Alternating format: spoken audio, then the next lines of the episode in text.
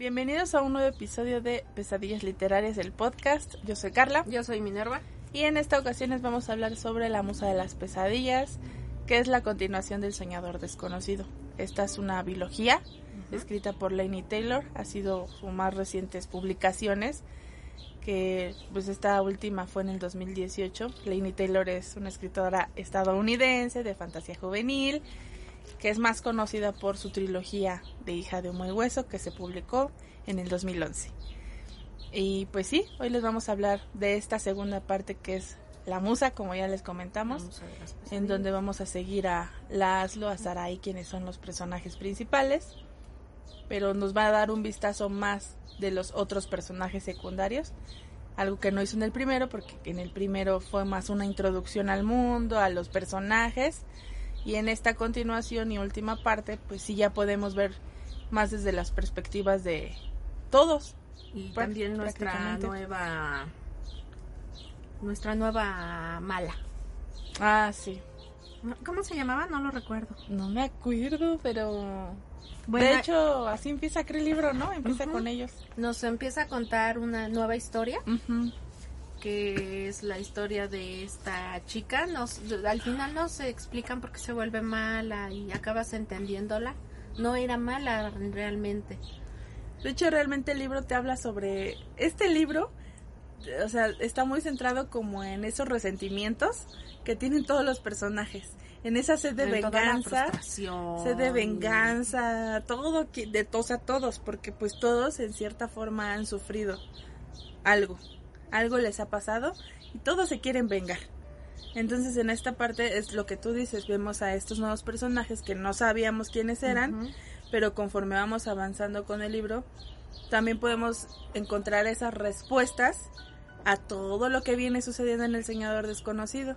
Porque pues en el Soñador nos dicen ciertas cosas, pero no sabemos cómo fue que los engendros de los dioses, que son estos seres azules, pues están solos, porque nada más son ellos. Y, también nos explica lo de los mundos, cómo, cómo, se entrelazan. Todo y también este al final sí se van a entrelazar creo yo no lo sé la musa y bueno el soñador desconocido el mundo del soñador desconocido con el mundo de hija de muy hueso no que era lo que te decía que son este de multiversos no, no, sé. no es como un multiverso sí podría decirse no sé, porque no sé cómo por lo que te da a entender la autora hay más cosas, o sea, no solamente es un mundo.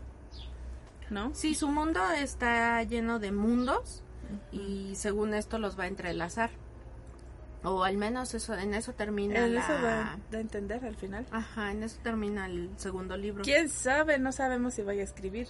Más sobre eso. quién sabe. Estaría bien porque si nos deja al final con que qué va a pasar, porque, bueno, es que no sé si ya podemos hablar con spoilers. Yo digo que ya. Pues desde el pasado, ok. Sí, porque no hemos dicho el por qué es un final abierto. Porque no te deja bien el saber qué es lo que va a pasar con Sarai. Sarai sigue siendo un, un fantasma. Un espectro, un fantasma.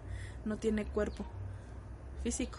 Entonces se supone que ahí termina y es lo que van a tratar de, de hacer ellos, ¿no? De buscar la manera en que a Sarai le, le, puedan otorgar un, un, cuerpo físico y yo creo que ahí es cuando entra hija de Homo y Hueso, que es esta Caru. Ajá. Que ella es la que, pues, si han leído estos libros, saben que es la experta en, en este tipo de cosas, de cuerpos físicos. De hecho.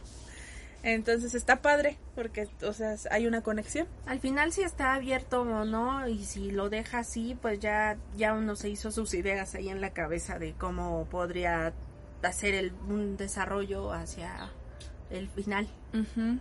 O sea, estaría cool que lo hicieran. Sí. Para saber, ¿no? que, o sea, ya para que le dé un cierre a ese final abierto. Porque si te acuerdas en Sueños de Dioses y Monstruos, que es también el tercer libro de, de Hija de Muy Hueso, el final es abierto, no es un final cerrado. Todos son, bueno, sus, finales son con finales cerrados, digo abiertos, perdón. Entonces puede que haya una una historia, no sabemos, ¿verdad? Habría que investigar y después les decimos, pero hasta el momento que sepamos, no, sabemos nada. Pero a mí me gustó mucho esta segunda parte. Um, a mí me quedó a deber. ¿Sí? Me gusta mucho, soy muy fan de Lainey. Yo creo que son de las primeras cosas de fantasía juvenil que empecé a leer. Recuerdo haber esperado con ansias la tercera parte de Dioses y Monstruos. Sueños de dioses y monstruos. Eh, pero por ejemplo ahorita sentí que tenía demasiados momentos de romance entre el fantasma y Laszlo. Ajá. Bueno, entre Sarai, Sí, Fantasma Sarai. y Laszlo. Siento que estaban de más. Siento que pudo profundizar más dentro de los personajes, Mm, darnos un poco más de historia. O sea, es el único pero que yo le pongo. Sí, sí, sí. Pero sí es un pero grande Mm, eh, para mí. Sí. Siento que pudo haberlos omitido. Sí, entendía, entendía el amor y todo lo que sentían el uno por el otro, pero mm, sentí que abusó de eso. Sí, sentí bueno, que lo usó como de relleno. Pues sí, y pudo ser. haber profundizado más en el personaje de las gemelas, en los personajes, perdón, de las gemelas. Pudo haber profundizado más en los mundos, en toda esta sí, ira sí. que sentía la, la protagonista. Y al final también entendimos que su historia era triste y hasta que era una maldad justificada en, dentro de, de lo que cabe. Todos, ¿no? Creo que tenían algo por qué el justificar, ¿no? resentimiento, la Ajá. ira, la Sí, frustración. porque al final porque- sí te lo va, sí te lo está explicando Ujú, ujú. y dices, ay, bueno, o sea, sí está justificado, Yo le quito una Bien estrellita por eso nada más. ¿sí? Le Yo pongo le cuatro. puse, creo que 4.5. Mira. 4 o 4.5. No me acuerdo. No le No, puse la- la le- 5. O sea, a mí sí me gustó mucho porque está más fluido que el primero. El primero ya es que habíamos dicho que sí es un poco lento. Sí. Y en este hay más acción, Sí. te va explicando más qué onda con estos seres, porque lo que dijimos al inicio de este podcast, pero sí el final es un final abierto, entonces a mí no me gustan los finales Ah, ¿no te casi los abiertos. Ah. O sea, depende de cómo Lo termine, ponga, lo Ajá, haga, depende lo- de cómo acabe, Sí, eso es obvio. pero en esta ocasión me emocioné y no. Porque dije, o sea, yo esperaba que a Saraí ya, a Sa- sí, Saraí, sí. Saraí. Saraí le dieran pues, su cuerpo, ¿no? Algo. No, que pues queda al final como fantasma, dices, bueno, pero por otra parte, pues me emociona porque sí va a haber otra otra historia, pero ¿y si no lo hace? O sea, es eso, es como cuando no, no concluyen los lib- las historias, los autores, como Patrick Rothfuss. Ok, no lo iba a mencionar, pero sí lo pensé. Por eso lo mencioné, porque vi tu cara. Patrick Rothfuss. Ok, Entonces, pero creo que es un buen libro, creo que es un, una buena biología. O sea, se complementan bien los dos libros. Al menos no te deja como mm. con dudas. No, mm, Tantas dudas como al inicio, no. No, está, sí están bien desarrollados, están bien hechos. Ah, Yo nada más sentí eso, que Eso. las partes demasiadas Románticas. románticas, empalagosas. hubo demasiadas. Sí, como que es Eh, un libro que se centra mucho en el romance. Es una biología que se centra mucho en el romance. También lo del Insta Love lo dije en el primer libro, fue así como, ay, o sea, sí, pero no, ¿por qué? Fue, es lo único, es el, mi único pero, pero ¿por qué? Pero esa autora como que eso es lo que maneja, ¿no? Porque si te fijas en Hoja de Muy Hueso hizo lo mismo. Con Karu y Akiba fue el instaló. Sí, pero ellos ya tenían Bueno, una ya tenían historia. Pues, o sea, lo justificas con eso, Ajá. porque lo vas descubriendo. Sí, sí, en el- sí. Pero si te fijas es como que ya su marca, ¿no? De la autora, el instaló y el romance que se va a desarrollar en todos los libros, Sí, puede ser, ¿no? puede ser eso. Yo digo, pero está bien. Eh, al final, no creo que esté mal. Mm, solamente cambiaré a eso. Le falta un poco más de desarrollo en ese sentido. Es muy fluida. Al leerla tú vas muy rápido. Es así como... "Ah". Y aunque lo agarres por cachitos, avanza Avanza mucho. rápido, sí. Entonces no es un libro complicado, no es un libro complejo, no te va a sacar canas verdes, no ocupas un diccionario, no ocupas más No. nada, más que irlo leyendo y ya, se acabó. Sí, porque ella misma te va explicando. Lo que nos queda duda es eso de los mundos, pues nada más.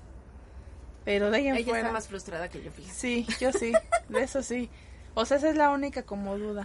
Pero Ajá, idea, eso sería. esperemos, esperemos a ver qué, qué saca esta mujer. ¿Quién ¿no? sabe que vaya a sacar la mujer esta? Y pues sí, eso sería todo, nuestra opinión. No tenemos más que agregar. ¿No? porque pues sí coincidimos hasta eso, más que en esos detalles. Eh, siempre tenemos puntos de vista distintos, Pero que en es lo que general- enriquece. En general, pues creo nos fue bien con este libro. Sí, fue un libro muy fácil, muy fluido, no, no más, no menos. Veíamos emocionadas de leer la primera parte porque se quedó bueno el final. Ajá, y este fue así como, eh, bueno, eh, estuvo bien. Sí, como que nos prometían más, ¿no? Al final Prome- ajá, del ajá. primero. Sí, Porque te quedas de... esperaba yo más. ¿Qué iba a pasar? Sí, sí, No sí. manches. Mm, y en este, Fue así como, oh, como que retrocede un poco, ¿no? ah, Ajá. ah, bueno. o sea, sí, a mí sí me, a mí sí me quedó de ver. Bueno, yo sentí que Pero me de ahí en fuera, Bien, bien, o sea, un buen libro. sí, muy fluido, muy sin necesidad de más. Pues sí, Bueno, sí, de más historia, pero ok, no importa. pero eso ya será para otro episodio. Y ¿No? esperemos que la señora saque algo más pronto. Ojalá. Les recordamos nuestras redes sociales. Que se cate Tiamat y con un libro en el alma en Instagram. Y el tiempo entre palabras en Instagram, YouTube y Facebook. Y las redes sociales del club. En Instagram estamos como pesadillas.literarias. En YouTube como Pesadillas Literarias Podcast. Y en Spotify igual. Y pues eso sería todo. Muchas gracias por escucharnos. Esperen una siguiente emisión. Cuídense, adiós. Adiós.